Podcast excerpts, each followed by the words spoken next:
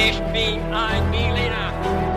I have a dream that one day.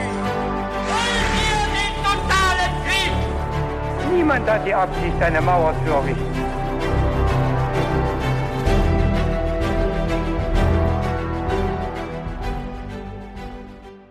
Hi und herzlich willkommen zurück zu einer weiteren Folge His2Go. Ich bin David. Und ich bin Viktor.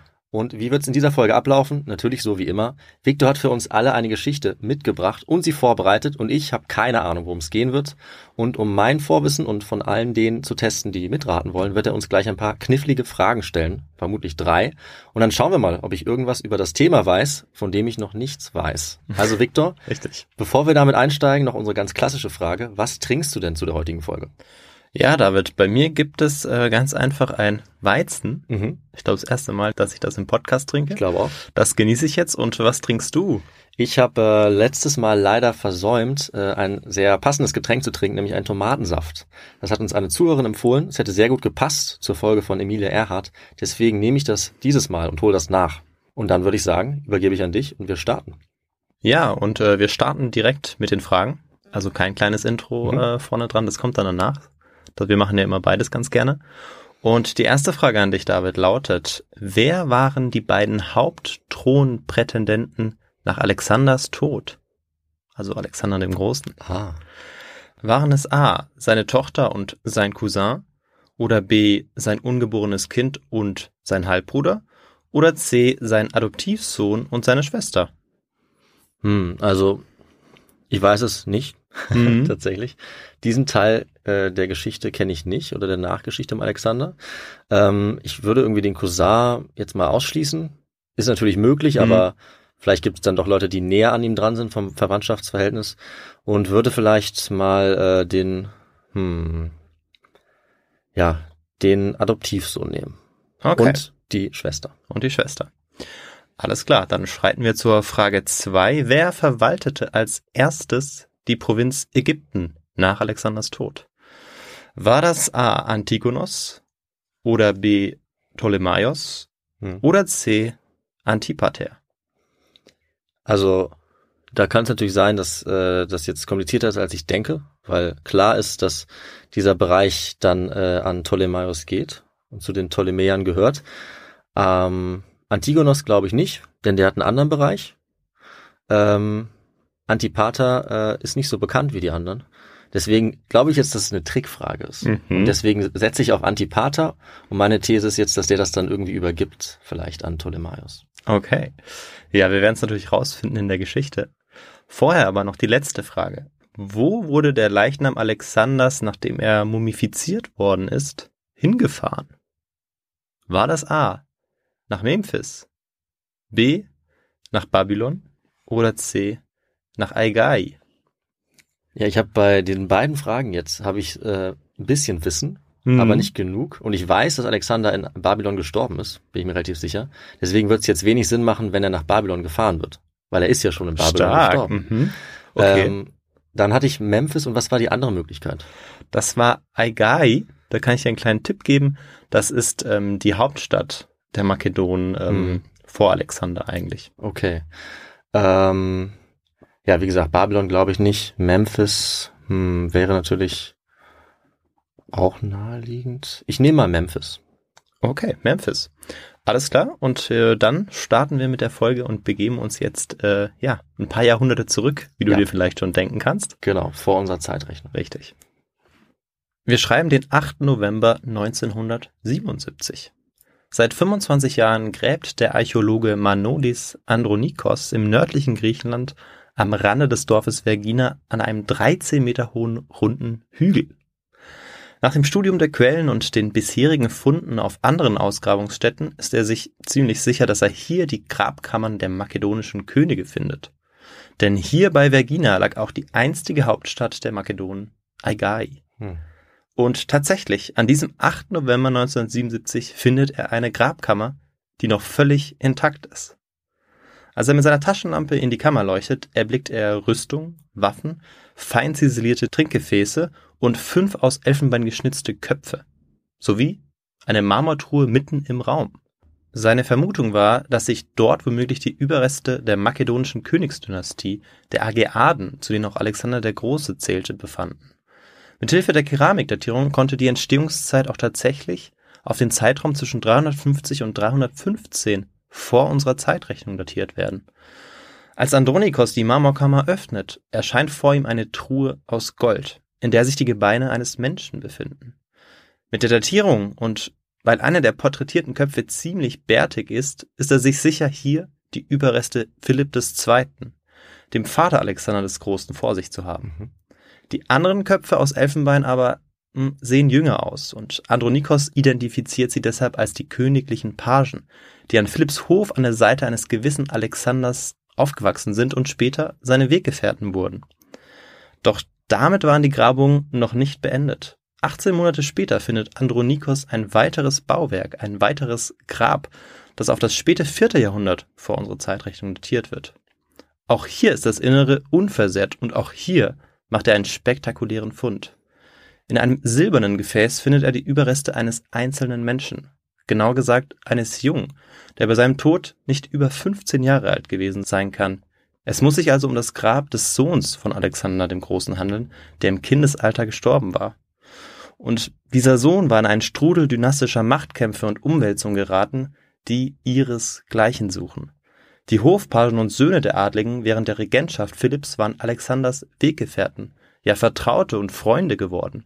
Und sie sind es, die wahrscheinlich auf den Elfenbeinköpfen zu erkennen sind und sie werden es sein, die nach dem plötzlichen Tod Alexanders vor einer Herkulesaufgabe stehen. Denn nachdem die alles überragende Persönlichkeit dieser Zeit gestorben ist, müssen sie das gewaltige Reich zusammenhalten. Sie, die alten Weggefährten Alexanders, werden jetzt zu Protagonisten eines gigantischen Drama des Niedergangs werden. Sie erleben die Aufspaltung eines Reichs, den Zusammenbruch einer politischen Ordnung und das Erlöschen einer Dynastie, die bis zu diesem Zeitpunkt fast vier Jahrhunderte überdauert hatte. Heute können wir ihre Gesichter in Vergina, dem einstigen Aigai, bestaunen, in dem Museum, das die Funde von Manolis Andronikos beherbergt. Als Nachfolger griechisch Diadochen werden sie jetzt in die Geschichte eingehen. Und um die Geschichte dieser Diadochen, die unmittelbar nach Alexanders Tod um die Macht im Reich streben, soll es jetzt in dieser Folge gehen. Mhm. Und du hast sicherlich ähm, schon mal davon gehört, von den Diadochen. Ja. Aber ähm, ich würde jetzt mal bezweifeln, dass du weißt, wie es so direkt äh, nach dem Tod Alexanders dort so zu sich geht. Und genau das werden wir uns vor allem anschauen. Also nicht vielleicht, welche Diadochen am Ende dann als mhm. Sieger dastehen. Da liegst du völlig richtig, weil diese Zwischenperiode äh, kenne ich kaum. Ja. Also umso besser, dass wir da jetzt genau dort genauer hinschauen. Genau, und mir ging es genauso. Und ähm, in dieser Geschichte werden auch ähm, Frauen wie Männer eine große Rolle spielen. Mhm. Und das ist ähm, ja für diese Zeiten, für die Antike eigentlich auch außergewöhnlich. Im Jahr 323 vor unserer Zeitrechnung regiert der König Alexander der Große inzwischen seit zwölf Jahren das makedonische Reich. Nach dem Tod seines Vaters Philipp II. war er mit einem gewaltigen Heer erst in den Osten gezogen, hatte dort die Perser besiegt und äh, war dann nach Süden, Südwesten gezogen, hatte dann die Ägypter unterworfen und danach war er ja auch noch nach Indien gezogen und hat dort auch einen König nach dem anderen eigentlich geschlagen. Mhm. Und äh, ja, war bis zur Grenze zum Himalaya-Gebirge gezogen. Also äh, es war ein riesiges Reich und innerhalb dieser kurzen Dauer hatte er wirklich dieses makedonische Reich um ein Vielfaches vergrößert. Also er herrschte jetzt über ein Reich, das sich über drei Kontinente zog. Nach seinem Indienfeldzug kehrte er im Februar des Jahres nach Babylon zurück. Damals profitierte Alexander sichtlich davon, dass der babylonische König Nebukadnezar die Stadt 300 Jahre zuvor zu Prunk und Reichtum führt. Mhm. Nebukadnezar der Zweite. Richtig, genau. Ähm, er ist es auch, der die hängenden Gärten von Babylon hat bauen lassen, wenn ich richtig liege. Das ist zumindest die gängige These. Äh, ich habe ja mal eine Folge gemacht zu den, äh, mhm. zu den sieben Weltwundern und man weiß bis heute nicht, wo diese Gärten liegen mhm. und wer sie wirklich gebaut hat. Ja. Also eine andere These ist, dass sie beispielsweise nicht von Nebukadnezar II. und nicht in Babylon gebaut wurden. Aber eine äh, sehr bekannte Vermutung ist, dass es eben so war. Ja, schön, dass ich damit jetzt so ein bisschen gereizt habe. Das ja. ist auf jeden Fall ein Hinweis darauf, dass man die Folge ja auch nochmal hören kann. Ja. Ähm, genau, aber der Zeitraum könnte ungefähr passen, mhm. äh, etwa ja im sechsten Jahrhundert, aber wahrscheinlich gibt's dazu auch unterschiedliche Datierungen. Mit Sicherheit, ja. ja. Aber es ist eben diese große Blütezeit des sogenannten neobabylonischen Reichs. Also das letzte Mal, wo Babylon sehr, sehr mächtig wird. Danach nie wieder. Hm. Völlig richtig, ja. Und ähm, Babylon, aufgrund dieses Reichtums und äh, Prunks eben, ähm, beziehungsweise die Bauwerke, die einfach außergewöhnlich äh, aussehen und äh, außergewöhnlich groß sind, Ja. machte dann auch ähm, die Stadt, also Babylon, nach seiner Eroberung im Jahr 331 zur Hauptstadt. Heute liegt Babylon im Zentrum des Irak, nochmal so als ähm, kurze Verortung. Und aufgrund dieses einmaligen Eroberungszugs waren äh, seine Taten für viele seiner Weggefährten auch fast schon göttlicher Natur. Und es ging ja auch das Gerücht um, dass sein wirklicher Vater gar nicht Philipp war, sondern der ägyptische Gott Amun. Und deshalb sind seine Weggefährten dann auch sehr überrascht, als der gerade einmal 32 Jahre alte Alexander im Juni des Jahres 323 vor unserer Zeitrechnung plötzlich sehr krank wird. Niemand, auch seine engsten Freunde, wissen nicht, was ihm fehlt. Sie wissen nur, dass es ihrem König sehr schlecht geht. Zu dem kleinen Kreis, der Alexander in diesem Zustand noch sehen darf, gehören seine sieben Leibwächter. Sowie ein weiterer kleiner Kreis von Offizieren oder Feldherren. Sie alle stehen ihrem erkrankten König loyal gegenüber. Also da gibt es äh, noch keine Intrigen. Sie alle sind von seiner Persönlichkeit oder werden Mhm. eigentlich von seiner Persönlichkeit quasi überstrahlt. Zumindest geben uns äh, diese Quellen diese Informationen weiter. Anders als bei seinem Vater, der ja ermordet wurde. Kleiner Randfakt. Ne? Richtig, ja. Und wahrscheinlich auch, weil sie sich fast alle aus Kindertagen kennen und später etliche Schlachten auf drei unterschiedlichen Kontinenten gemeinsam Mhm. geschlagen haben, Mhm. ist diese Loyalität auch so ähm, stark zu ihm. Sie alle sind fähige Heerführer und führende Köpfe des erfolgreichsten militärischen Eroberungszugs aller Zeiten, kann man eigentlich sagen. Und obwohl sie in der Bewältigung von Krisen deshalb auch sehr geübt waren, wussten sie in diesem Augenblick nicht, was man jetzt hätte tun können oder was als nächstes geschehen würde. Sicher war eigentlich nur eins, dass eigentlich niemand außer Alexander dazu imstande war, das Heer zu befehligen, das ja dieses riesige Reich erobert hatte. Alexander selbst hatte ja schon äh, vor allem zum Ende hin seiner Regierungszeit auch große Schwierigkeiten gehabt, das Heer überhaupt zusammenzuhalten. Äh, auch weil er Soldaten aus völlig unterschiedlichen Kulturkreisen unter einem Banner vereinigte. Und darauf kommen wir dann auch mal noch mal später zu sprechen, was das äh, für Probleme dann auch mit sich gebracht Mhm. hat. Die Quellenlage zu den nächsten Stunden und Tagen im Juni des Jahres 323 ist relativ schwierig, weil sich die antiken Autoren häufig widersprechen und ähm, teilweise auch äh, Lücken lassen. Ja. Ähm, eine zentrale Quelle sind äh, aber die Ephemeriden Alexanders des Großen. Äh, die Ephemeriden waren ein Hoftagebuch des Makedonenkönigs, das uns aber nicht im Original, sondern nur über die Schriften von Arian und Plutarch äh, überliefert ist, also diese zentrale Quelle.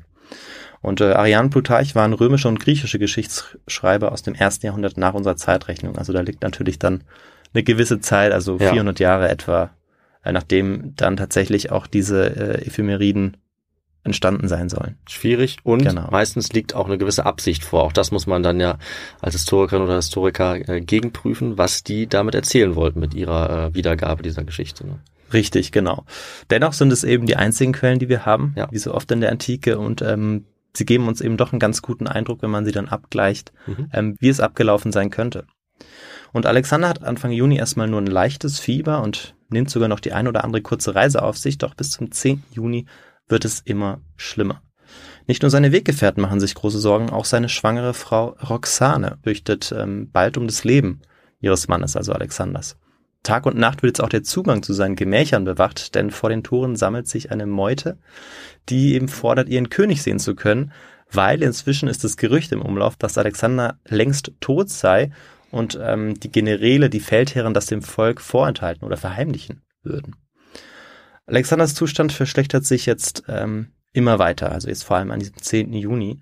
Und mit seinem hohen Fieber ist er an sein Bett gefesselt und er kann sich auch kaum noch bewegen und sprechen.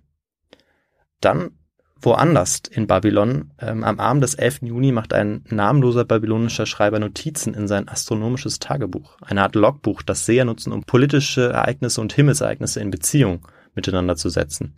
Mit einem keilförmigen Griffel drückt er Zeichen in eine Lehmtafel, von der sich heute Fragmente im British Museum befinden. Oh, okay. Und damit hat er das wahrscheinlich ja gleichmütigste und in mancher Hinsicht trotzdem eindringlichste Zeugnis geschaffen, das aus der Epoche Alexanders erhalten geblieben ist. Nämlich, wie du es dir vielleicht auch schon denken kannst oder die Zuhörenden, ähm, dort steht dann am 29. Ayaru, das ist nach dem babylonischen Kalender der 11. Juni, steht dort, der König ist gestorben. Hm. Ja, Alexander ist tot, er ist tatsächlich gestorben und äh, wie seine Vorgänger sollte er jetzt in Aigai bestattet werden. der ehemaligen makedonischen Hauptstadt. Ähm, Alexander wollte das aber eigentlich nicht. Aha. Er wollte ganz woanders bestattet werden. Ja. Äh, aber da er tot war, war es jetzt erstmal so, ähm, dass es jetzt nicht mehr in seiner Macht stand. Und wie es damit weitergeht, werden wir noch erfahren. Na gut. Kurz vor seinem Tod soll Alexander auf seinem Totenbett gefragt worden sein, auf wen seine Herrschermacht übergehen soll. Und seine Antwort war, auf den Stärksten. Einen unbestrittenen Thronnachfolger gab es in jedem Fall nicht. Weshalb Alexanders Tod einen Machtkampf auslösen sollte, wie die Welt ihn wahrscheinlich oder mit Sicherheit noch nicht gesehen hatte. Ein Kampf um ein Gebiet, das sich auf drei Kontinente erstreckte. Auch das ähm, nahezu ein Novum. Am darauffolgenden Tag, also nachdem Alexander gestorben ist, kommen die ehemaligen Weggefährten Alexanders im Thronsaal zusammen, wo Alexanders Leichnam dann auch aufgebahrt darliegt. Also dem Thronsaal auch übrigens von Nebukadnezar, Hm. also diesem Palast. Mhm, okay. Genau. Der hat da gehaust. Das war ja äh, seine Hauptstadt und der Palast Nebukadnezars wurde zum Palast Alexander des Großen. Anwesend waren nahezu alle Offiziere, zu denen auch die Leibwächter gehörten, also die sogenannten Somatophylakes. Sie waren die berittene Leibgarde Alexanders gewesen und gehörten zum engsten Vertrautenkreis des Königs. Also man äh, muss sich das so vorstellen, dass diese Leibgarde ähm, nicht einfach nur, dass das nicht irgendwie irgendwelche Leute waren, die gut kämpfen konnten, sondern dass es eben Leute waren, die schon lange an Alexanders Seite Mhm. kämpften und eigentlich fast alle ähm, ja, Heerführer waren oder Offiziere. Da gibt es unterschiedliche Begriffe dafür, äh, wie man wie man sie nennen kann. Und sie hatten eben schon große Armeen angeführt, allesamt. Alle waren sie auch bewaffnet äh, an diesem Tag, an diesem 12. Juni, als ob sie in den Kampf ziehen würden, was eben unterstrich, wie dramatisch und bedeutsam jetzt diese Angelegenheit war. So wird es uns erzählt. Der ranghöchste Offizier war der sogenannte Kiliarch, derjenige, der das erste Schwadron zu Pferd befehligt, also im Prinzip der Oberbefehlshaber der Reiterei. Mhm. Zu diesem Kiliarch war erst kürzlich ein gewisser Perdikas ernannt worden. Und das war noch nicht alles. Alexander hat ihm auch noch sein Ringsiegel vermacht. Also ein klares Zeichen dafür, dass er die Vollmacht hatte, bis ein neuer König sich am Horizont abzeichnete. Hm. Doch wer war dieser Perdikas eigentlich? Ähm, und ja, die Frage wollen wir jetzt natürlich beantworten. Ja. Hast gerne. du vielleicht eine, eine Idee? Nee, ich, in dem Fall weiß ich überhaupt nichts. Ja, äh, ich hatte vorher auch den Namen Perdikas noch nie gehört. Also Perdikas war von Anfang an oder gehörte von Anfang an zum Kreis der obersten militärischen Befehlshaber. Mhm.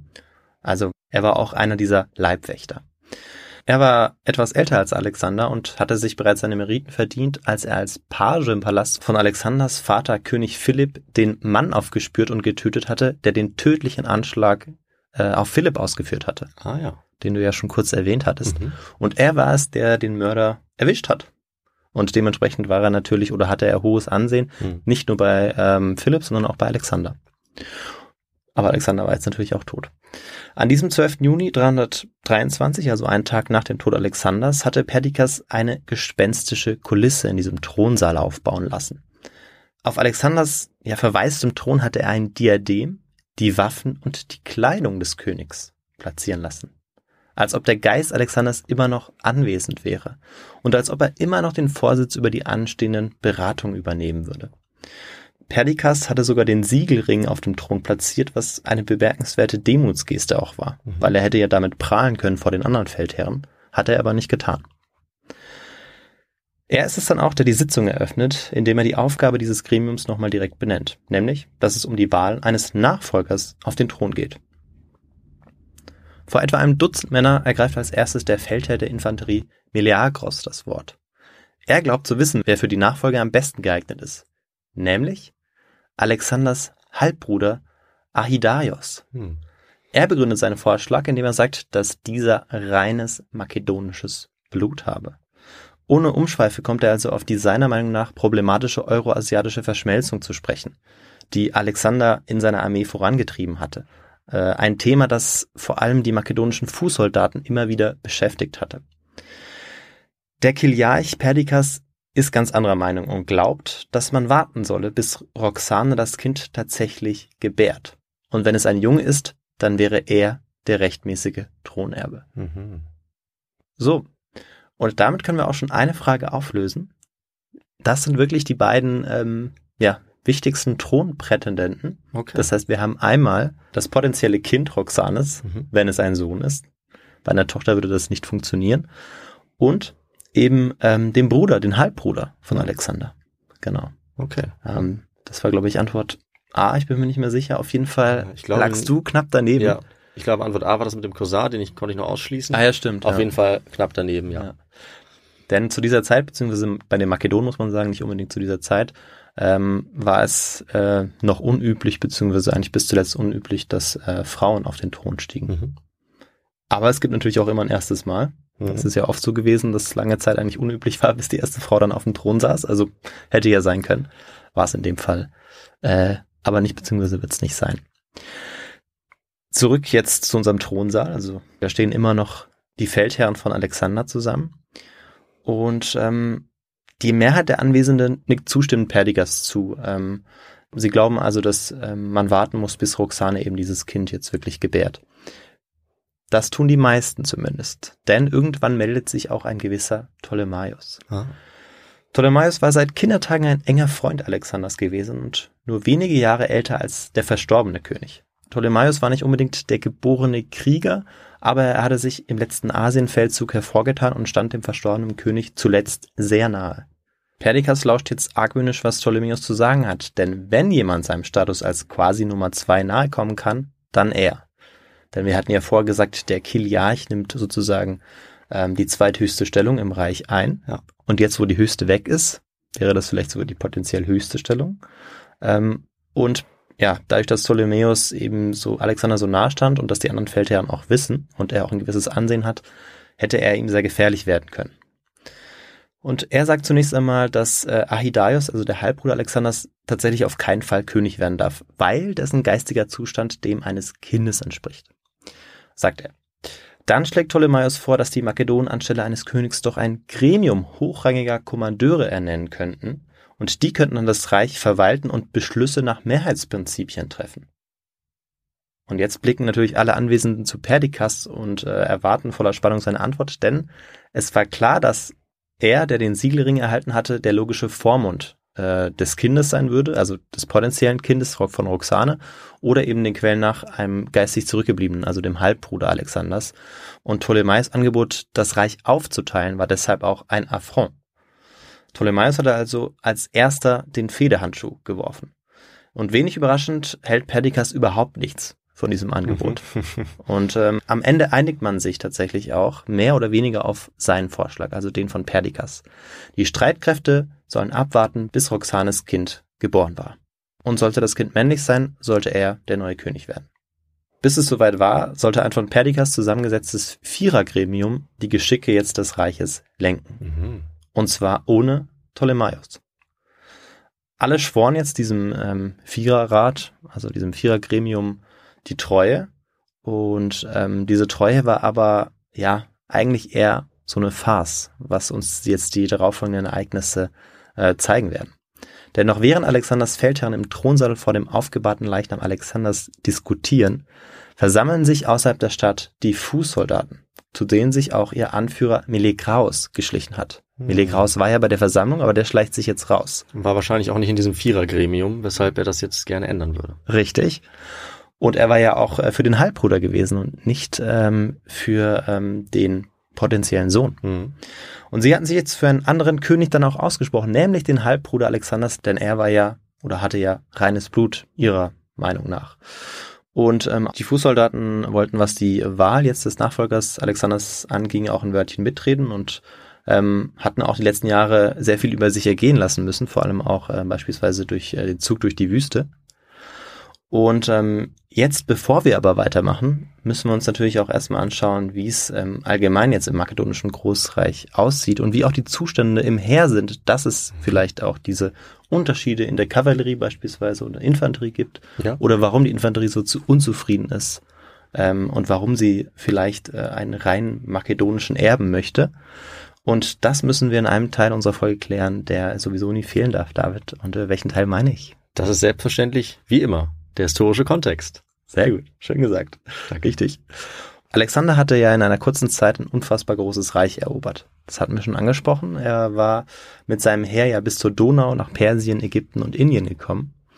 Und um seine Eroberung weiter erfolgreich durchführen zu können und Städte dennoch ausreichend besetzen zu können, musste er dementsprechend auch Soldaten anderer Kulturkreise in sein Heer eingliedern.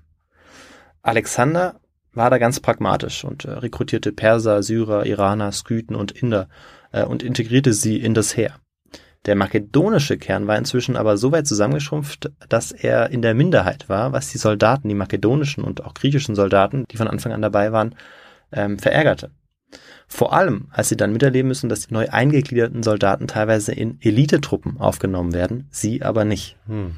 Also ähm, da schwingt natürlich auch sehr viel Neid mit. Sie halten deshalb überhaupt nichts von dieser kulturellen Verschmelzung und wollen deshalb auch nicht, dass der potenzielle Sohn Roxanes und Alexanders König über Makedonien wird, denn Roxane war Perserin. Dazu kommt, dass Alexander die letzten Jahre versucht hatte, eine kulturell gemischte Phalanx aufzubauen, was bei vielen Makedonen und Griechen gar nicht gut ankam. Vor allem, weil die dem Adel nahestehende Kavallerie viel weniger internationalisiert worden war. Also dort waren Makedonen und Griechen noch in der Mehrheit oder in der Mehrzahl. Diese Differenzen gab es also bereits vor Alexanders Tod, aber haben sich jetzt natürlich nach dem Tod nochmal verstärkt. Und jetzt, womit Meleagros die Entscheidung über die Nachfolgeregelung nach außen durchsickert, eskaliert die Situation vor den Toren des Palasts. Dort proklamieren nämlich jetzt die Fußsoldaten den aus ihrer Sicht reinblutigen Ahidaios zum König. Doch das ist nicht alles. Sie fordern auch Einlass in den Palast und Zutritt zu dem Saal, in dem Alexander immer noch aufgebahrt liegt. Da sie aber niemand einlässt, brechen sie die Tür mit Gewalt auf und dringen in den Saal.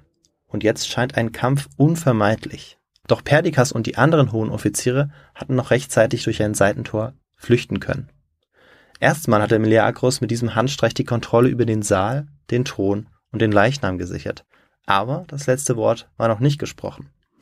Perdikas war ja der Kiliarch, das heißt, er, er führte die Kavallerie, beziehungsweise das erste Schwadron vorher der Kavallerie an und er lässt jetzt seine Reiter außerhalb der Stadt ähm, formieren und sammeln, um dort die Lebensmittelversorgung auch der Stadt zu unterbrechen. Mhm. Also es bricht ein wahrer Bürgerkrieg jetzt in Babylon aus oder ist dabei auszubrechen. Jetzt quasi ein Belagerungszustand. Richtig, genau. Als die Situation fast zu eskalieren scheint, kommt ein weiterer wichtiger Protagonist auf die Bühne. Der ehemalige Sekretär Alexanders des Großen der Grieche Eumedes von Kardia.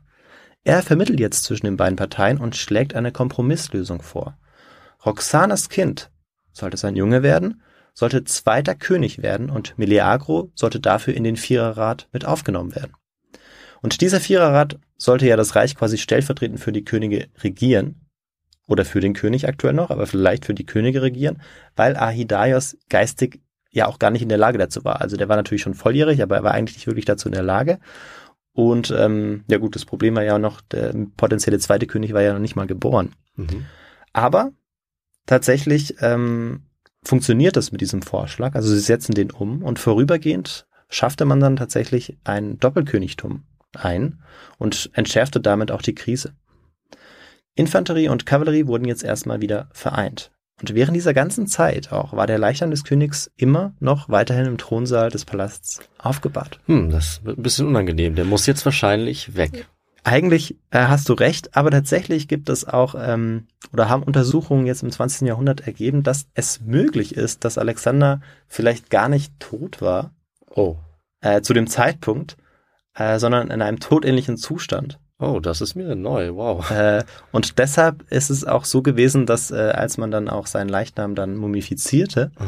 dass er eigentlich noch in einem sehr, sehr guten Zustand gewesen sein soll. Da gibt es auch ein, zwei Quellen dazu. Also ich hoffe, er war tot, als sie damit angefangen haben, ihn zu mumifizieren. Das, das Aber schon. vermutlich schon. Das ja. schon, ja. Und er wäre wahrscheinlich auch nicht mehr aufgewacht. Also er war Mhm. ja sozusagen in, in einem Zustand, wo er dann schon noch gestorben wäre. Aber äh, das gibt es ja diese Momente, dass man Ja. sozusagen äh, im Koma liegt. Genau, und ist dann vielleicht an Organversagen oder so gestorben. Genau. Zwei Tage später, als man dachte oder irgendwie sowas, so wird es wahrscheinlich gewesen Ja. sein. Aber äh, eigentlich ein ganz äh, interessanter Fact Ja. noch. Ja. Ja. Ja, und Perdikas hatte jetzt dieser Abmachung offiziell zugestimmt, aber er wusste eigentlich genau, dass er sich daran nicht halten würde. Hm. Denn immerhin war er es, der den Siegelring äh, von Alexander trug. Er hat ihn ja persönlich von ihm bekommen. Und Kompromisslösungen waren ihm auch zuwider, äh, wenn er es eigentlich sein sollte, der die Entscheidungen traf. Und er hatte eigentlich von Alexander gelernt, mit Meuterern musste erbarmungslos umgegangen werden. Denn eins hatte Alexander verdiente Veteranen hinrichten lassen, weil sie über seinen Wahn zur Göttlichkeit gelächelt hatten. Hm. Er war dadurch die Menge gegangen und hatte denjenigen, die am lautesten gespottet hatten, die Hand auf die Schulter gelegt. Und das war das Zeichen dann, sie ohne Umstände hinzurichten. Und das waren Veteranen gewesen, die sich teilweise nie hatten etwas zu Schulden kommen lassen und seit Jahren an erst Philipps und dann Alexanders Seite gekämpft hatten. Zusammen mit den anderen Kavalleriekommandeuren brütet Perdiccas deshalb einen Plan aus. Und dieser Plan soll umgesetzt werden bei dem anstehenden Versöhnungsritual der Lustration. Bei diesem Versöhnungsritual tötet man einen Hund, teilt dann sein Kadaver in zwei Teile und dann müssen die Fußsoldaten im Prinzip zwischen diesen zwei Kadaverteilen hindurchlaufen. Und zwar mit voller Montur. Aha. Der Treffpunkt für diese Illustration liegt außerhalb der Stadt, wo Perdiccas seine Kavallerie inklusive Elefanten ähm, auch aufstellt. Und er wartet jetzt eben dort auf die Infanterie, Mhm. die jetzt kommen soll und ähm, sich im Prinzip jetzt in diesem Versöhnungsritual mehr oder weniger entschuldigen soll. Und über die Elefanten war die Infanterie schon einigermaßen verwundert, äh, da sie bei so einer Illustrationsprozession eigentlich nichts verloren hatte. Ja, das ist kein gutes Zeichen. Ja, und dann lässt Perdiccas äh, seine Falle zuschnappen, fordert die Auslieferung der Reelsführer der Meuterei und droht mit einem verheerenden Kavallerie- und Elefantenangriff, wenn sich die Infanteristen weigern. Meleagros war betrogen worden, konnte aber nichts unternehmen, denn auf offenem Feld, sie waren ja außerhalb der Stadt, Mhm. waren sie natürlich völlig unterlegen. Er musste jetzt seine treuesten Anhänger, 30 Stück, musste er ausliefern und sie wurden dann abgeführt und vor den Augen der versammelten Infanteristen den Elefanten vor die Füße geworfen, die sie dann zu Tode trampelten. Meleagros entkommt erst noch, wird aber wenige Stunden später aufgespürt und dann auch hingerichtet, Mhm. weil äh, auch er sollte ähm, als Meuterei, als Anführer der Meuterei nicht entkommen, ähm, rennt aber kurzerhand eben noch weg, wird aber dann aufgespürt und dann ist auch für ihn zu Ende. Perdiccas hatte das Heer von den gefährlichsten Unruhestiftern jetzt erstmal gesäubert, war dabei allerdings mit äußerster Brutalität vorgegangen, was seine Zeitgenossen jetzt auch nicht entgangen war. Roxane, die durch den Coup von Perdiccas etwas beruhigter der Zukunft ins Auge sah, gebar dann im Juli oder im September ihr Kind. Also die Quellen gehen da etwas auseinander, deshalb äh, Juli und September. Mhm. Und David, magst du raten, ob es ein Junge oder ein Mädchen war? Du meinst also, ich soll einfach diese 50% Chance mal nutzen? Ja. Äh, ich glaube, da alle drauf gehofft haben, dass es dann wohl ähm, ein, ein Sohn wird, war es natürlich genau andersrum. Es wurde eine Tochter. Fast. Fast. Ja, es war tatsächlich ein Junge. Und äh, dieser Junge wurde auch nach seinem Vater benannt und hieß dann Alexander. Und das hätte ich wissen können, jetzt wo du es sagst, weil wir von dem ja auch schon geredet haben. Ich habe also eigentlich nicht richtig aufgepasst. Jetzt fällt es mir wieder ein. Du hast Stimmt, den ja. ja. schon am Anfang der Folge erwähnt. Ja. Perdiccas in jedem Fall ist äh, auch erleichtert, denn die Regelung, die er sich ausgedacht hat, ist ja jetzt gesichert, denn das Kind ist ja ein Junge. Und bis es alt genug ist, kann er die Position des sogenannten Reichsregenten einnehmen. Was aber sollte jetzt aus den anderen Leibwächtern und einstigen Weggefährten sowie Freunden Alexanders werden? Ihnen allen, die teilweise schon zu Alexanders Lebzeiten Provinzen verwalteten, unterstanden ja mehr oder weniger große Truppenkontingente. Und auch sie mussten zufriedengestellt werden, wenn äh, Perdiccas nicht gleich wieder ähm, ja, vom Hof gejagt werden wollte. Und Perdiccas entschied sich dazu, das Alexanderreich in weitere sogenannte Satrapien, beziehungsweise man kann auch Provinzen sagen, Mhm. das sie eben so einzuteilen. Und die ehemaligen Weggefährten und Feldherren Alexanders wurden jetzt also zu Provinzgouverneuren, Mhm. kann man sagen. Sie können übrigens auch schon als Diadochen bezeichnet werden, weil Diadochen heißt hier griechisch im Prinzip so viel wie Nachfolger. Mhm. Ähm, genau, den Begriff könnte man auch verwenden. Und auch Eumenes ähm, darf sich jetzt Satrap nennen, denn für seine Dienste bei der Entschärfung der Krise erhält er jetzt die Provinz Kappadokien, die in Zentralasien liegt. Jetzt war natürlich noch die Frage, was Perdiccas mit Ptolemaios machen sollte, der unbedingt Ägypten haben wollte. Ja. Immerhin hatte er ihn während der Revolte der Infanterie auch tatsächlich unterstützt. Also die beiden hatten gemeinsam gekämpft. Ein schweres Zerwürfnis kann Perdiccas nicht riskieren und deshalb entscheidet er sich tatsächlich dazu, Ptolemaios Ägypten, die Satrapie oder die Provinz zu geben. Also doch. Und damit äh, hättest du die Frage richtig beantwortet, wenn du äh, Ja. nicht gedacht hättest, dass ich dich äh, irgendwie Ja. äh, in die Falle. Das war doch die möchte. einfache Antwort. Ja. Mist. Aber es ja, ist auch die unkomplizierte Antwort. Sonst hätte dazwischen eben noch ein weiterer Machtkampf gelegen, wenn Ptolemaios noch jemand anderen aus dem Weg geräumt hätte, von dem ich auch nie gehört hatte, von dem anderen Namen. Aber Mhm. gut, jetzt ist es so, wie wir es ja wissen. Ptolemaios begründet damit ja auch gleich eine ganze Dynastie. Und seine Nachfahren sind jetzt für einige hundert Jahre auch die Herrscher von Ägypten. ne? Bis äh, Kleopatra. Ja. das Ganze beendet. Genau, Kleopatra ist die letzte tolle Meerin, wenn man so will. Richtig. Genau, aber wir kommen auf jeden Fall noch auf Antigonos und Antipater zu sprechen. Mhm. Denn sie sind auch beides Diadochen. So viel kann ich schon mal sagen. Und es gibt, äh, gibt glaube ich, sogar noch einen vierten, wenn ich mich nicht täusche, denn es gibt ja auch noch Seleukos. Ja. Aber es gibt eben ganz viele Diadochen. Ja. Ähm, also es gibt eben nicht nur die vier, die, äh, oder die drei oder vier, die man vielleicht so kennt, Mhm. denn äh, das bildet sich dann erst ähm, relativ spät heraus, wer Ja. dann eigentlich tatsächlich auch über einen längeren Zeitraum hinaus ähm, dort ein Reich Ja. regieren kann. Das wären diese großen Reiche, aber wir können ja sagen, jetzt Ptolemaios, der hat ja jetzt sein Reich damit begründet, oder? Ja. Das ägyptische Ptolemäerreich. Aber noch, ähm, und das ist noch ganz wichtig zu sagen, noch ist das Reich formell eine Einheit. Mhm. Okay, stimmt, ja. Also ähm, den meisten Feldherren ist zwar bewusst, dass Alexanders Tod ähm, relativ viel Konfliktpotenzial birgt, aber trotzdem ist es eben noch eine Einheit. Hm. Um, an der Spitze dieser, dieser Einheit steht im Prinzip auch der König, der aber eigentlich nicht regieren kann und deshalb ist es der Reichsregent. Ja. So ist äh, die Aufteilung. Und ähm, deshalb ist es jetzt erstmal so, dass zunächst mal so etwas wie Friede, Freude, Eierkuchen äh, im Königreich Makedonien ähm, einkehrt. Aber das bleibt natürlich nicht lange. Natürlich. Nicht lange so, ja. Weil das Konfliktpotenzial ist nicht nur zwischen den Diadochen hoch, die gegenseitig so ein bisschen um die Machtbereiche kämpfen, sondern natürlich ist es auch so, dass ähm, in den Provinzen auch die Bevölkerung natürlich irgendwie auf den Tod Alexanders jetzt reagiert. Hm. Weil nicht alle sind unbedingt damit einverstanden, von den Makedonen beherrscht zu werden. Und unmittelbar nachdem die Bevölkerung Griechenlands jetzt auch Wind von dem Tod Alexanders bekommt, bricht in den stolzen Poleis Athen, Sparta und Theben ein Aufstand aus. Sie sehen ihre Chance gekommen, sich vom Joch der makedonischen Herrschaft befreien zu können, obwohl sie eigentlich seit 15 Jahren größtenteils in Frieden leben. Man Mhm. spricht deshalb auch von der Pax Macedonia. Zehntausende Soldaten formieren sich jetzt in Athen, um gegen die Makedonen in den Krieg zu ziehen. Doch gegen den Diadochen des europäischen Teils des Alexanderreichs, Antipater, sind sie chancenlos. Und da tritt unser Antipater zum ersten Mal auf. Ah, okay. Also er äh, ist einer der Verwalter des europäischen Teils, beziehungsweise der wichtigste. Antipater war ein über 70-jähriger Haudegen, der an der Seite von Philipp und dann später Alexander erfolgreich als Feldherr gekämpft hatte und nach dem Tod Alexanders einer der wichtigsten Diadochen wurde. Die Niederlage Athens machte auch deutlich, dass das Zeitalter der außenpolitisch selbstständigen Poleis jetzt endgültig vorbei war. Die Zukunft gehörte ab jetzt den Königreichen bzw. den griechischen Staatenbünden. Und bald trifft die Nachricht über den Tod Alexanders auch beim Verwalter der Provinz Phrygien ein, einer Provinz, die sich in Zentralanatolien befindet. Und er, dieser Verwalter, war bei der Versammlung im nebukadnezischen Thronsaal gar nicht anwesend gewesen, weil bereits Alexander ihn vor zehn Jahren zum Satrapen über Phrygien gemacht hatte, also dem Verwalter. Mhm. Und bei diesem Mann handelt es sich um den 60 Jahre alten Antigonos.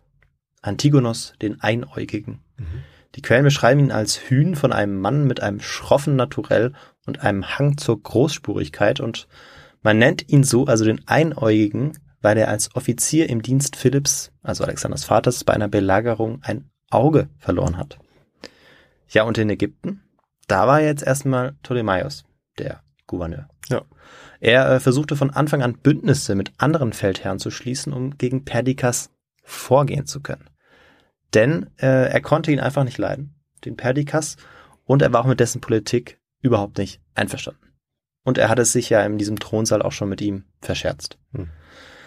Ja, David, und äh, wie macht man das vielleicht am besten? Zu, oder wie macht man das häufig, äh, Bündnisse zu schließen zu dieser Zeit? Oder was ist da ein gängiges Mittel vielleicht? Fällt dir da was ein?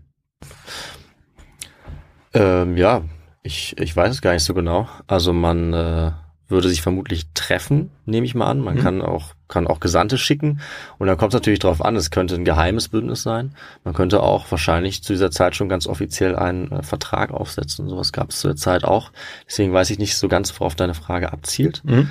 Ähm, aber ich würde jetzt mal darauf tippen, dass dieses Bündnis vielleicht äh, eher so ein, ein Abtasten war oder vielleicht erstmal was Geheimnis. Was Geheimes, denn ähm, das offen zu tun, würde ja wahrscheinlich schon eine Art Kriegsgrund oder, oder einen sehr starken Affront darstellen. Ja, das stimmt. Ähm, das wusste aber Ptolemaios tatsächlich. Also Ja. er hatte es auch vor. Und ähm, ein häufiges Mittel, um Bündnisse zu schließen, ähm, eigentlich bis ja, 17., 18. Jahrhundert hinein, war durch geschickte Ah. Heiratspolitik. Natürlich, okay, das meintest du. Genau, darauf wollte ich hinaus. Das war jetzt natürlich bei der Frage, die relativ offen war, Ja. nicht ganz so einfach rauszufinden. Ähm, aber ich dachte, ich probiere es mal. Macht Sinn. Ich bin irgendwie davon ausgegangen, dass wir jetzt überlegen, wo die sich treffen und was sie dann dabei trinken oder so. Aber Ja, Heiratspolitik, gute Idee, ja. Heiratspolitik macht etwas mehr Sinn. Und er nimmt jetzt äh, die Tochter des Diadochen Antipater zur Frau. Okay. Also die beiden sind schon mal dicke, sozusagen. Und Antipater war ja eben der, der in Griechenland den Aufstand zurückgeschlagen hatte. Und allgemein werden die Söhne und Töchter jetzt wie wild zwischen den Diadochen umhergeschoben, kann man Mhm. eigentlich sagen. Also die versuchen jetzt ihre Stellung zu verbessern, indem sie da äh, sozusagen, ja, wirklich wie so einen wilden Heiratsmarkt entstehen Oh, lassen war ja, okay. und teilweise auch dann Hochzeit wieder auflösen äh, und ähm, dann doch wieder äh, ja Ja. gelten lassen. Also, Also, die Sitcom oder Soap Opera oder so äh, des dritten Jahrhunderts vor unserer Zeitrechnung quasi. Kann man eine gute Fernsehsendung draus machen. Ja, sowieso. Also äh, eine ganz spannende Zeit. Ähm, Im Sommer 322, also ein Jahr später, herrscht dann zwischen den Diadochen immer noch einigermaßen Frieden. Also natürlich hat Ptolemaios jetzt ähm, einen weiteren, sich einen weiteren Affront geleistet, aber ähm, offen Krieg herrscht noch nicht. Mhm. Ähm, man hat selbst genug mit Aufständen zu tun, also die Diadochen, und ähm, auch mit den Unabhängigkeitsbestrebungen der Völker, die in den Provinzen eben ähm, ja auch Aufstände planen. Und äh, da wäre jetzt eine Vermutung, auch ein bisschen eine Frage, dass vermutlich an den Peripherien, wie man sagt, also an den Rändern dieses riesigen Reiches es ja wahrscheinlich auch relativ schwierig ist, für ein Reich, das in so kurzer Zeit so groß geworden ist, dort die Kontrolle zu äh, behalten. Wie kann man das sagen? Wie, wie sieht die Verwaltung aus und wie schwer ist es äh, für so ein Reich da tatsächlich zu regieren, wenn es gerade erst entstanden war? Also das Alexanderreich äh, ist, was ähm, das angeht, jetzt kein Prototyp, also wie wir es bei den klassischen Imperien haben, wo es eben häufig so ist, ähm, dass wenn es kriselt, dass es eben an den Peripherien so als erstes beginnt, weil allein schon auch Makedonien, also da, wo der äh, Marsch begonnen hat, ja eigentlich in der Peripherie liegt. Mhm. Und es immer darauf ankommt, weil ähm, Alexander ja in unterschiedlichen Provinzen auch Statthalter, also diese Ja. Satrapen eingesetzt hat. Und wenn die eben loyal zu Alexander standen, waren teilweise Pe Peripherien eigentlich besser beschützt ähm, als andere Gebiete, die eigentlich näher bei Babylon waren, Mhm. weil Babylon war zu diesem Zeitpunkt die Hauptstadt. Das heißt, ähm, es kam natürlich, es kam vor allem darauf an, ob ähm, Soldaten in dem Gebiet waren. Und das war von Peripherie zu Peripherie völlig unterschiedlich. Ja. Genau. Das heißt, man kann nicht sagen, dass es sozusagen einen einheitlichen Zusammenbruch der Peripherien irgendwie zuerst gab, sondern es war eher vereinzelt. Mhm. Genau. Und es kam darauf an, wo die Soldaten standen und wo die Feldherren eben ähm, ja waren zu dem Zeitpunkt. Ja. Babylon war jetzt in jedem Fall weiterhin das Zentrum des Reiches und ähm, das wurde eben auch durch den inzwischen mumifizierten Leichnam Alexanders symbolisiert. Ja. Also dort, wo Alexander war, war sozusagen das Zentrum, kann man sagen, zu dem Zeitpunkt. Und der lag jetzt immer noch in Babylon. Und ähm, Alexander befand sich oder sein Leichnam in einem aus Gold geschmiedeten Sarg und Perdikas wollte den Leichnam jetzt nach Aigai bringen lassen, um ihn bei seinen Ahnen dann auch bestatten zu können. Mhm. Dafür hat er auch monatelang einen mit Edelstein bestückten Wagen bauen lassen, den der König Ahidaios selbst anführen sollte. Doch das mächtigste politische Symbol auf allen drei Kontinenten eigentlich zu dem Zeitpunkt, also der Leichnam Alexanders, war umkämpfter als Perdikas angenommen hatte. Auf dem Weg nach Griechenland in Syrien wird der Konvoi von einer bewaffneten Einheit aus Ägypten überfallen. Und anschließend wird der so prestigeträchtige Wagen nach Ägypten geführt. Aha. Welche Stadt könnte denn da jetzt liegen? Ja, David, äh, in Ägypten liegt natürlich die Stadt Memphis Das habe ich mir gedacht. und dorthin wird der Leichnam jetzt auch gebracht. Sehr und gut. die Frage hast du damit richtig beantwortet. Das ist gut. Sonst Ja. hätte ich nämlich, glaube ich, zweimal in Folge äh, bei dir mit null äh, richtig beantworteten Fragen nach Hause gehen müssen. Das wäre bitter. Deswegen habe ich jetzt eine. das ist doch gut. Ja. Und bei der einen habe ich dich halt ein bisschen reingelegt, aber Ja. die hätte sie eigentlich auch gewusst. Das ist in Ordnung. Das gehört Ja. auch dazu. Und ich habe so ein bisschen auch gedacht, dass ähm, Memphis vielleicht, ich wusste, dass es in Ägypten ist, nicht so weit weg ist von Babylon. Und da er da gestorben ist, dachte ich, es würde irgendwie vielleicht Sinn machen, dass er, na gut, es ist schon auch ein Stück weg, aber dass er irgendwie, weiß ich nicht, dann nach, nach Westen in die Richtung fährt. Hm. Ja. Ja. Ist er ja dann auch. Äh, sollte aber ursprünglich gar nicht hin. Ja. Beziehungsweise eigentlich ähm, hatte sich Alexander tatsächlich gewünscht in Ägypten. Also er hatte sich gewünscht, in Ägypten ähm, bestattet zu werden, Mhm. sodass es letztendlich doch äh, so eingetroffen ist, wie er es eigentlich wollte. Perdikas, der jetzt diesen Wagen ja monatelang hatte bauen lassen, war jetzt auf jeden Fall komplett gedemütigt worden. Hm. Aber nicht nur Ptolemaios, sondern auch die führenden Diadochen in Europa und Kleinasien, Antipater und Antigonos, stellen sich jetzt gegen ihn. Antipater hatte von dem Gerücht gehört, Perdikas wolle seine Tochter doch nicht heiraten, obwohl es schon ausgemachte Sache war. Und on top kam auch noch, dass Perdikas stattdessen die Tochter der gefährlichsten Rivalin in Griechenland heiraten wollte, also der Rivalin von Antipater. Und das war die Tochter von Olympias, die die Mutter von Alexander war Oha. und die nach einem Zerwürfnis Jahre zuvor ihn bezichtigte, ihren Sohn Alexander vergiftet zu haben. Hm, okay. Sie wirft ihm also vor, dass er für die Ermordung dann in dem Fall verantwortlich war. Genau. Olympias, also die Mutter von Alexander Hm. und die Großmutter des ganz kleinen Alexanders, der gerade geboren wurde, die bezichtigt quasi Antipater, dass er Alexander vergiftet habe. Mhm. Und dessen Tochter soll jetzt dieser Perdikas heiraten. Und das ist natürlich nicht zu tolerieren.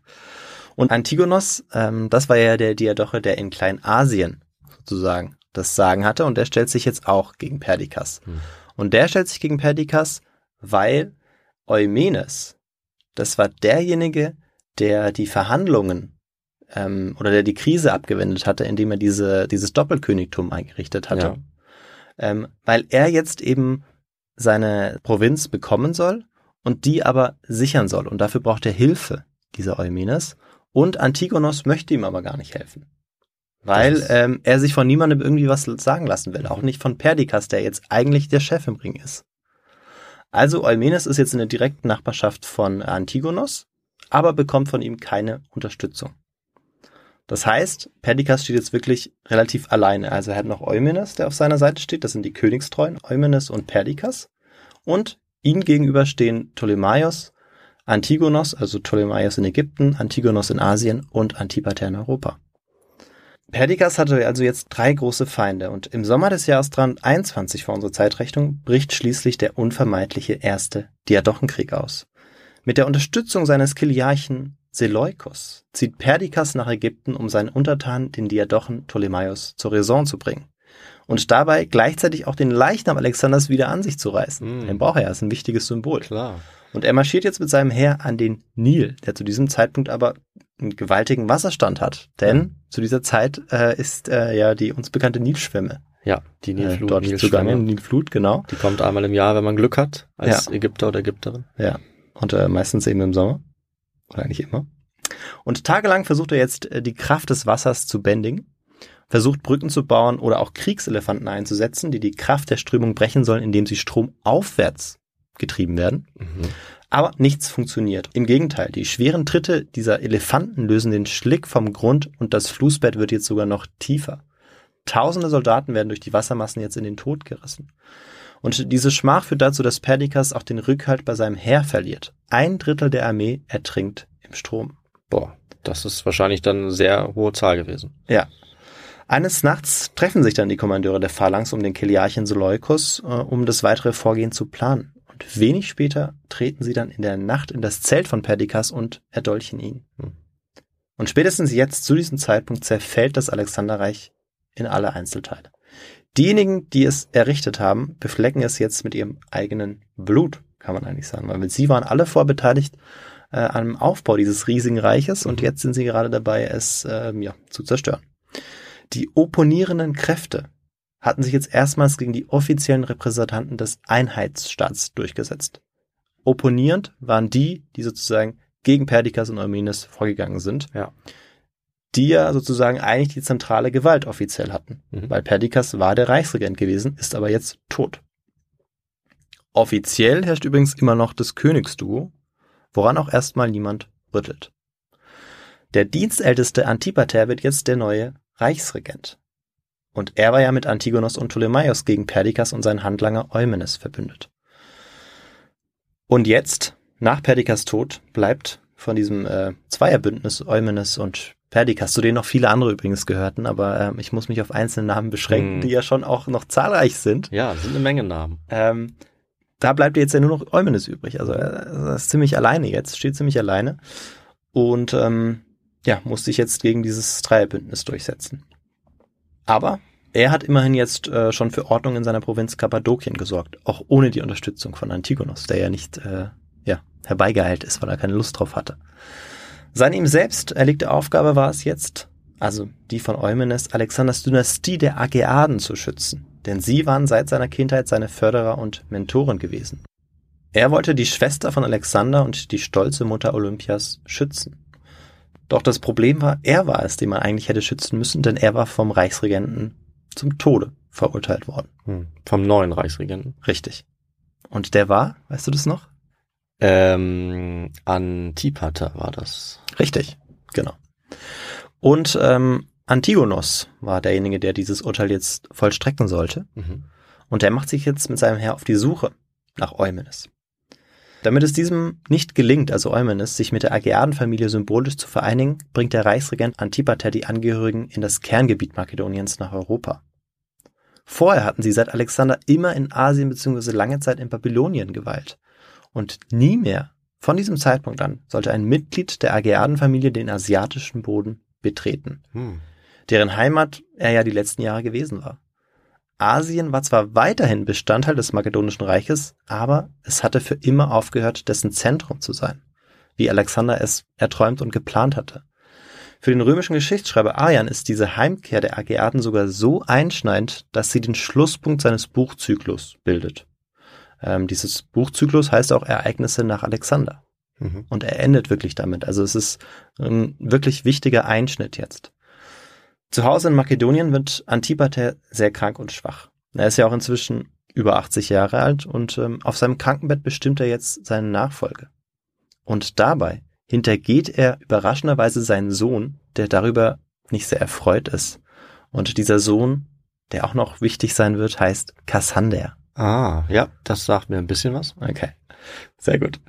Und kurz darauf stirbt dann auch der Reichsregent und äh, Vormund übrigens auch der Doppelkönige und Polyperchon wird der neue Reichsregent und eben nicht sein Sohn Kassander. Mhm. In Asien ist Antigonos dabei, eine Schlacht nach der anderen gegen Eumenes zu schlagen. Also die betteln sich jetzt immer noch und er gewinnt eigentlich auch fast jede Schlacht. Er hört jetzt auch vom Ableben seines Freundes Antipater und ist auch sichtlich überrascht, dass er nicht seinen Sohn zum Nachfolger gemacht hat. Denn der neue Reichsregent hat nie bedeutende Kommandos inne gehabt oder irgendwie große Siege errungen. Ähm, und wie während der Regentschaft von Perdikas hat Antigonos auch dieses Mal eigentlich nicht vor, irgendwelchen Befehlen von ihm zu gehorchen. Ähm, und die kamen ja inzwischen nicht mehr aus Babylon, nochmal zur Erinnerung, sondern aus Aigai. Mhm. In Asien konnte er herrschen, wie es ihm beliebt, weil er auch das größte Heer anführte. Währenddessen war Antipaters Sohn nach Asien geflogen, denn er war ja hintergangen worden von seinem Vater, um Pläne gegen den neuen Reichsregenten zu schmieden, den ihm sein Vater vor die Nase gesetzt hatte. 318 vor unserer Zeitrechnung kehrt er mit einer Flotte zurück nach Europa und nimmt den wichtigen Hafen Piräus ein. Da die Griechen auf ihre Unabhängigkeit hoffen, schließen sie sich jetzt dem Rebellen an, um gegen den makedonischen Reichsregenten in den Krieg zu ziehen. Ihm schließt sich jetzt auch noch die ehrgeizige Eurydike an, die Frau von Ahidaios, der übrigens immer noch König über das ganze Reich ist, zusammen mit Alexander dem Kleinen. Eurydike ist also die Frau des Königs. Ahidaios war derjenige, der ähm, eigentlich alt genug war zum Regieren, aber geistig dazu nicht in der Lage war. Mhm.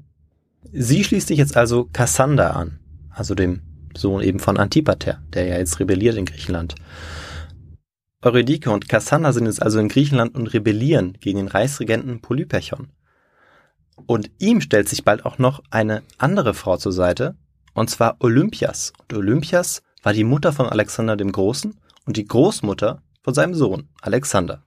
Olympias unterstützt natürlich ihren Enkel, also den kleinen Alexander, und nicht den geistesschwachen König Ahidaios, den ihr verstorbener Mann mit einer anderen Frau gezeugt hat. Hm.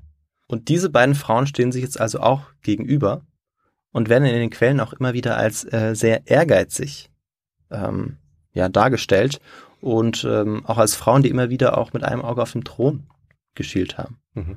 Äh, vor allem die äh, Frau von Ahidaios, Eurydike. Da der Sohn des Antipater Kassander in Griechenland weitere Unterstützung für eine regelrechte Invasion Makedoniens sucht, führt jetzt Eurydike das Heer gegen die Truppen des Reichsregenten in die Schlacht. Diese werden aber nicht von ihm angeführt, sondern von einer Frau, nämlich Olympias. Die Spaltung der königlichen Familie ist jetzt endgültig. Im Herbst 318 vor unserer Zeitrechnung steuern die beiden Königinnen ihre Heere aufeinander zu. Es ist die weltweit erste Schlacht zwischen zwei weiblichen Feldherrinnen, die uns überliefert ist. Mhm. Doch der Überlieferung zufolge soll bei diesem Kampf letztlich kein Schwerthieb fallen.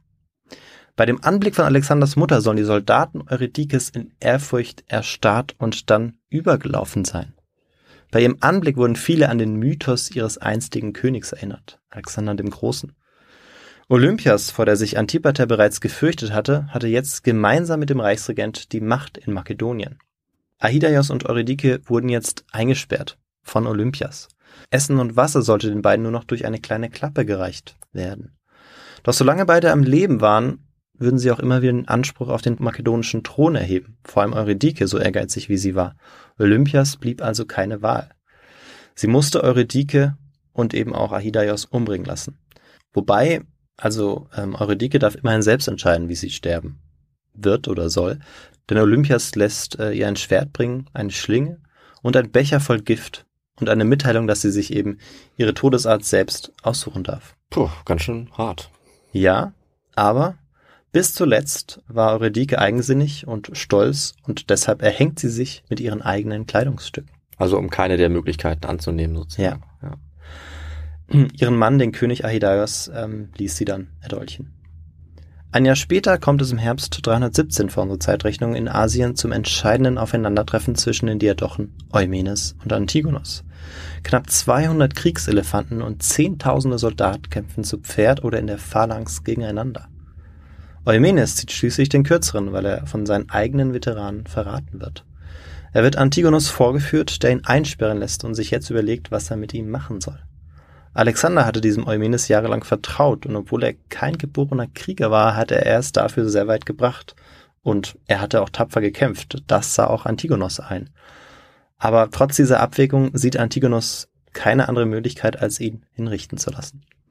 Immerhin gewährt er ihm die ehrenhafte Feuerbestattung und äh, die Asche lässt er dann anschließend seiner Witwe zukommen. Mit dieser Ehrdarbietung versucht er auch das Andenken des Alexanders in Ehren zu halten, vielleicht. Für Olympias in Griechenland bedeutet aber die Niederlage des Eumenes und sein Tod einen schweren Schlag. Er war ihr in den vorangegangenen Jahren, wo er nur konnte, zur Seite gesprungen. Hätte sich Antigonos doch nur einen kleinen Ruck gegeben und Eumedes begnadigt und ihn vielleicht zu seinem Diener oder sowas gemacht, hm. wäre die Geschichte für die Ageaden womöglich anders gelaufen. Denn sie ist jetzt in höchster Gefahr, da der Sohn Antipaters Kassander in der Zwischenzeit ein gewaltiges Heer zusammengezogen hat. Olympias hat nicht mehr genug Unterstützer und muss sich in die Festung eines kleinen Küstenorts im griechischen Zentralmakedonien zurückziehen. Vom Reichsregenten ist keine Hilfe zu erwarten, denn Polypechon ist selbst in Kämpfe verwickelt. Kassander belagert jetzt die Stadt und lässt die Bevölkerung, die Bewohnerinnen und Bewohner und ihre Anführerin Olympias aushungern. Olympias muss sich jetzt ergeben und tut dies vor allem dann, als Kassander ihr zusichert, dass sie mit dem Leben davonkommt. Doch äh, wie in vielen Beispielen vorher und wie Olympias es ja auch ähm, umgesetzt hatte, hält er auch sich nicht daran und äh, er lässt sie kurzerhand hinrichten. Nach dem Tod seiner Großmutter hatte der junge Alexander also keinen Vormund und keinen richtigen Beschützer mehr. Denn formal wäre es eigentlich Polypechon gewesen, aber ähm, er kümmerte sich nicht so richtig und außerdem hatte er mit Kassander eine riesen Bedrohung vor sich. Seine Mutter Roxane, die Mutter von dem kleinen Alexander, die jetzt mit ihm zusammen in Gefangenschaft war, konnte sich zwar um ihn sorgen, aber sie konnte ihm keinen Schutz geben, denn sie war machtlos. Sie beide wurden jetzt von Kassander, der jetzt die Macht äh, übernommen hatte, dem Sohn Antipaters, mehr oder weniger nach Thrakien ins Exil geschickt. Der makedonische Bürgerkrieg war vorerst zu Ende. 316 vor unserer Zeitrechnung hatte Kassander alle seine Feinde eliminiert und die Herrschaft über Europa gesichert. In Asien herrschte jetzt Antigonos und in Ägypten Ptolemaios. Und so wurde zu diesem Zeitpunkt das Reich zunächst aufgeteilt. Und damit war auch ähm, ja, das Königtum, Alexanders Königtum, beendet. Aber es wird ja nicht äh, für immer so bleiben. Es wird sich in der nächsten Zeit auch noch verändern. Mhm. Das ähm, werden wir uns jetzt aber in dieser Folge nicht mehr anschauen. Wir schauen uns erstmal jetzt noch das Schicksal von Alexander und Roxane an, denn sie leben noch einige Jahre im frostigen Thrakien, ja. bis Kassander im Jahr 310 vor unserer Zeitrechnung einem Auftragsmörder den Befehl erteilt, Mutter und Sohn ins Jenseits zu befördern. Was schließlich auch geschieht. Der Junge war zu diesem Zeitpunkt wahrscheinlich 13 oder 14 Jahre alt und äh, Roxane vielleicht 30. Allerdings wissen wir schrecklich wenig über die letzten Jahre der auch letzten verbliebenen Ageaden. Hm. Nach dem Tod des jungen Alexander lässt der Reichsregent Kassander eine Grabkammer für ihn errichten, und zwar in Aigai. Hm. Er wusste, dass er es sich vor der makedonischen Bevölkerung nicht leisten konnte, anders jetzt mit dem Leichnam des engsten Vertrauten bzw. des Sohnes Alexanders ja umzugehen. Den er ja allerdings selbst hatte ermorden lassen, also Richtig. etwas zynisch ihm dann eine Grabkammer zu bauen. Richtig, das wussten, äh, das wusste der Großteil der Bevölkerung aber nicht. Ach so. Ja, also das hat er im Verborgenen gelassen. Hm. Deshalb hat er ja auch einen Auftragsmörder geschickt und okay. das nicht äh, ah, öffentlich ja. gemacht. Genau. Verstehe. Und wie es Brauch war in Makedonien, lässt er die Leiche Alexanders verbrennen, die Asche in ein silbernes Gefäß, eine sogenannte Hydria, füllen und die wird dann anschließend versiegelt. Vergoldete Waffen, schöne Kleider und silbernes Tischbesteck aller Art wurden jetzt um die letzte Ruhestätte des Monarchen herum verteilt. Es waren die königlichen Symbole, die dem Jungen zugestanden hätten und die Kassanna dem Prinzen aber entzogen hatte. Als etwa 40 Jahre später Invasoren große Schäden auf dem königlichen Friedhof anrichteten, entschied man sich, die kunstvollen Grabkammern unter einer meterhohen Schicht aus Erde, Lehm, Sand und Schotter zu vergraben und zu verstecken. Die Nachfolger Alexander des Großen, die letzten Ageaden, wurden äh, von den Makedonen jetzt gut beschützt. Wenn sie schon nicht den Leichnam des großen Alexanders haben konnten, der ja zunächst in Memphis gewesen war, dann zumindest die der letzten Ageaden. Mit dem Tod von Eumenes und Olympias wurde die Zersplitterung der Macht Alexanders des Großen irreversibel. Das Reich ist anschließend in Teilbereiche zerbrochen, die durch die wechselseitige Rivalität und das Misstrauen der Männer irgendwie im Gleichgewicht gehalten wurde. Wann immer einer an Stärke oder Ambition zulegte, schlossen sich die anderen zusammen und bildeten ein Gegengewicht. Die neue politische Ordnung hatte keine Ähnlichkeiten mehr mit dem Weltstaat, den Alexander erhofft und auf den er ja so sehnsüchtig hingearbeitet hatte. Es war vielmehr eine multipolare Welt, die von wechselnden Bündnissen und lang andauernden Konflikten in kleinem Rahmen gezeichnet war. In vielerlei Hinsicht eine Welt wie unsere heute. Mhm. Und das ist auch das Ende meiner Geschichte über die Diadochen. Ja, Wahnsinn. Dann vielen, vielen Dank für diese Einführung in die Ränkeleien, in die Machtspiele dieser Zeit und, das könnte man ja auch sagen, in die Entstehung der hellenistischen Welt. Weil das ist ja im Prinzip das, was wir haben. Das haben, kann man sich ja jetzt denken. Dadurch, dass jetzt diese ganzen Nachfolgerreiche mit der hellenistischen Kultur entstehen, äh, haben wir jetzt über mehrere hundert Jahre in diesem ganzen östlichen Mittelmeerraum, kann man ja sagen, eben das, was Alexander dort hinterlassen hat. Also sowohl in Ägypten als auch im Norden in Teilen Europas, als auch in Asien haben wir jetzt überall diese hellenistische Kultur, die griechische Sprache, die Götter, all das, was dazugehört und auch deswegen zum Beispiel die sieben Weltwunder, die wir dann alle in dieser Region finden. Also das können wir auch so ein bisschen verbinden. Und äh, diese Entstehungsgeschichte, das wusste ich, ist ziemlich kompliziert, aber wie spektakulär die auch ist, das wusste ich nicht. Also wie es hin und her geht, wie in äh, ja historischen Krimis, die man in dem Fall aber wirklich äh, aus der Geschichte ziehen kann. Da muss man sich nichts ausdenken. Ich glaube, das ist ziemlich klar geworden. Das fand ich wirklich spannend. Mhm. Und äh, ich konnte die Lücke ganz gut schließen. Äh, und ja, es ist auch schön, dass einige Spuren hinterlassen wurden, wie beispielsweise diese Gräber, die gefunden wurden. Aber eine Sache, die ich jetzt seit wahrscheinlich ungefähr einer halben Stunde mir die ganze Zeit noch im Hinterkopf aufgehoben hatte, ist natürlich, dass eins dieser Gräber ja nicht gefunden wurde. Oder beziehungsweise, Victor, ich vermute, du kannst uns nicht sagen, wo jetzt Alexander nach seinem Halt in Memphis geblieben ist, weil, soweit ich weiß, äh, ist bis heute davon keine Spur gefunden worden, wo Alexander der Große letztendlich äh, bestattet ist. Ja, ich kann es dir, äh, wie du es ahnst, tatsächlich nicht sagen. Ja. Denn wenn ich es könnte, dann äh, wäre mein Name wahrscheinlich schon durch alle Zeitungen mhm. der Welt gegangen. Mhm. Weil, ähm, ja, es ist wahrscheinlich eines der größten ja, potenziellen Funde, die man noch machen kann. Ja, absolut. Und ähm, durch die man noch berühmt werden kann. Ja. Man weiß nicht genau, wo der Leichnam bis zuletzt wirklich war. Nur, dass er eben diesen ersten Schritt auf jeden Fall nach Memphis gemacht hat. Und es kann gut sein, dass er in Ägypten ist. Ja, da wird, glaube ich, auch nach ihm gesucht. Aber ziemlich spannend, dass dieses allerletzte Kapitel von Alexander noch geschrieben werden kann. Und es gibt ja so ein paar Herrscher. Zum Beispiel Genghis Khan würde mir einfallen. Auch bei dem wissen wir nie, wo sein Grab, und es ist auch so geheimnisvoll, wo das letzten Endes war. Und ich glaube, wir können zum Beispiel die beiden auch vergleichen. Und es gibt einige Herrscherfiguren, die so zentral wie Alexander waren, dass bei dem Zusammenbruch ihrer Macht, also durch ihren Tod, eine riesige fast neue Geschichte, ja, eine riesige neue Reichsgeschichte auf einmal kommt. Also wir können an Genghis Khan denken, an Karl den Großen, eben an die Diadochen. Also eine Einzelperson, die so mächtig ist, dass anscheinend niemand anderes danach als Einzelner in der Lage ist, äh, das wieder zu leisten und das Ganze zersplittert und wir haben auf einmal statt einer Geschichte von Alexander gleich, ja, drei, vier, fünf verschiedene Diadochenreiche. Das ist ja spannend, die alle ja auch jetzt 100 Jahre bestehen werden. Ja. Also zum Beispiel Ptolemäer. Richtig. Also nicht die, ähm, die wir uns äh, vor allem heute in der Folge angeschaut haben. Mhm. Ähm, die sind dafür eigentlich noch nicht so bekannt, weil es folgen noch Diadochenkriege. Ja, stimmt. Aber dann hat man auf jeden Fall noch Potenzial für eine weitere Folge, die das dann abschließt. Mindestens, Jetzt ging ja. es vor allem äh, ja um auch um das Erbe Alexanders und auch seiner Verwandten mhm. und wie die Dynastie auch der Ageaden zu Ende gegangen ist. Ja. Und die ersten Diadochen eben.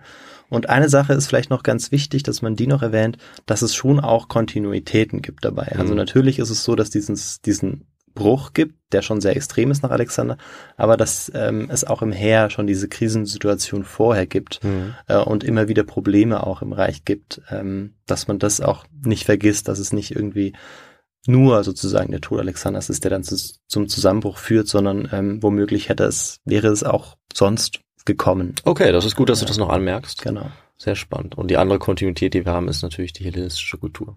Genau. Und das hast du richtig gesagt. Und es ist ganz wichtig, das zu betonen, dass sie jetzt mhm.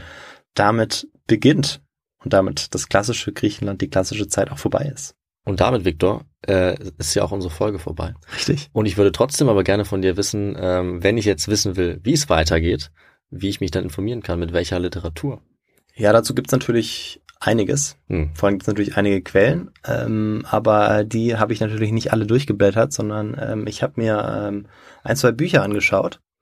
Und eins, das ich empfehlen kann und 2016 rausgekommen ist, ähm, ist von James Rom und ähm, heißt in der Übersetzung Der Geist auf dem Thron, der Tod Alexanders des Großen und der mörderische Kampf um sein Erbe. Hm, klingt gut, sehr spektakulär. Ja sehr spannend erzählt ähm, und wenn man ein bisschen Hintergrundinfo hat, auch gut zu verstehen. Mhm. Und zu diesem Buch habe ich auch eine ganz interessante und äh, ja witzige Rezension gelesen, ähm, in der es hieß, dass äh, Game of Thrones dagegen, also gegen diese Diadochenkriege ja nur ein Kinderspiel sei. Ja. Und ich kann dem wirklich nur beipflichten. Das ist eine Ansage, dann ist die Empfehlung wirklich klar, sich dieses Buch mal äh, zu beschaffen. Ja. Und äh, weitere Literatur würde ich dann äh, in unseren Show Notes verlinken oder eintragen. Und dann würde ich sagen, David, machen wir mit dem letzten Teil unserer Folge weiter. Ja. Und ich übergebe wieder an dich. Super, vielen Dank. Und dann werde ich noch kurz was dazu sagen, wie ihr uns unterstützen könnt, wenn Richtig. euch diese Folge auch gefallen hat, so wie unsere anderen hoffentlich. Da gibt es nämlich auch einige Möglichkeiten. Zunächst mal freuen wir uns über alle, die das in der Vergangenheit getan haben. Also vielen, vielen Dank an dieser Stelle an euch alle. Ihr haltet diesen Podcast am Laufen und am Leben. Und wir sind natürlich auf eure Unterstützung, euer Feedback, eure Nachrichten angewiesen. Ja, und wie könnt ihr das machen? Ihr könnt uns sehr gerne jederzeit schreiben an unsere E-Mail-Adresse. Das ist kontakt.histogor.de mit Kritik, Anmerkungen, Vorschlägen, alles, was ihr sagen wollt, könnt ihr mit uns in Kontakt treten. Das geht auch über unsere sozialen Medien, also Instagram, vor allem Twitter oder auch YouTube. Da könnt ihr gerne Kommentare schreiben, uns liken, uns folgen. Äh, ihr könnt uns natürlich auf den Podcast-Plattformen folgen. Das wäre zum Beispiel Spotify oder Apple Podcasts. Wenn ihr uns da sogar bewertet, finden wir das nochmal besonders gut, weil das unsere Sichtbarkeit noch etwas erhöht. Also vielen Dank dafür. Oder ihr hört uns natürlich, wo immer ihr sonst wollt. Also wir sind auf ganz vielen verschiedenen Plattformen. Wenn ihr uns noch etwas weiter unterstützen könnt, könntet ihr auch auf unsere Webseite gehen, histogo.de. Da findet ihr andere Infos, noch Bilder zu unseren Folgen. Da äh, findet ihr unsere His2Go Weltkarte beispielsweise und ihr könnt uns auch spenden. Das geht über PayPal oder über eine Banküberweisung.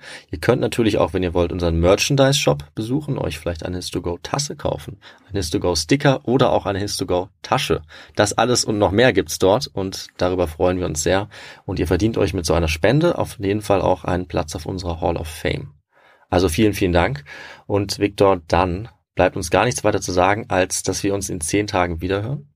Richtig. Mit der Besonderheit, dass, weil ich ja vor kurzem zwei Folgen hintereinander gemacht habe, du wieder dran bist und du mich nochmal entführen darfst in eine äh, Zeit und einen Ort deiner Wahl.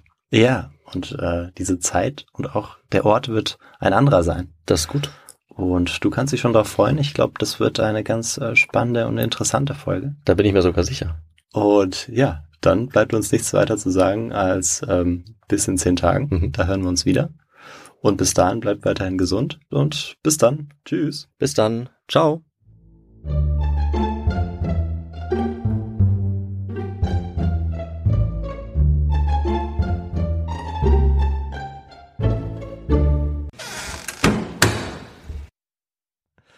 Also Polypechon. Scheiße. Wer war das nochmal?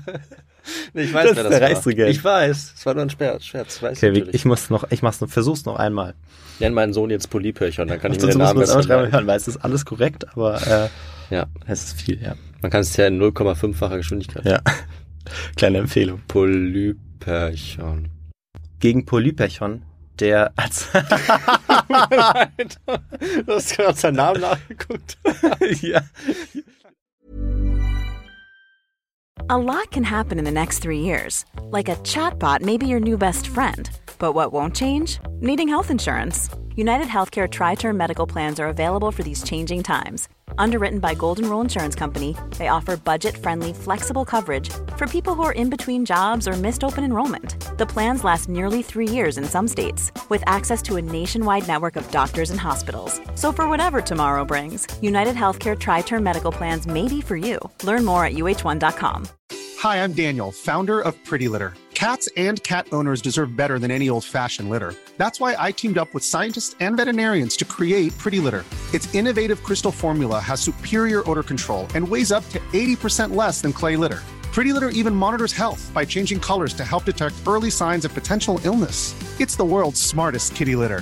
Go to prettylitter.com and use code ACAST for 20% off your first order and a free cat toy. Terms and conditions apply. See site for details. Planning for your next trip? Elevate your travel style with Quince. Quince has all the jet setting essentials you'll want for your next getaway, like European linen, premium luggage options, buttery soft Italian leather bags, and so much more. And is all priced at 50 to 80% less than similar brands. Plus, Quince only works with factories that use safe and ethical manufacturing practices. Pack your bags with high-quality essentials you'll be wearing for vacations to come with Quince. Go to quince.com slash pack for free shipping and 365-day returns.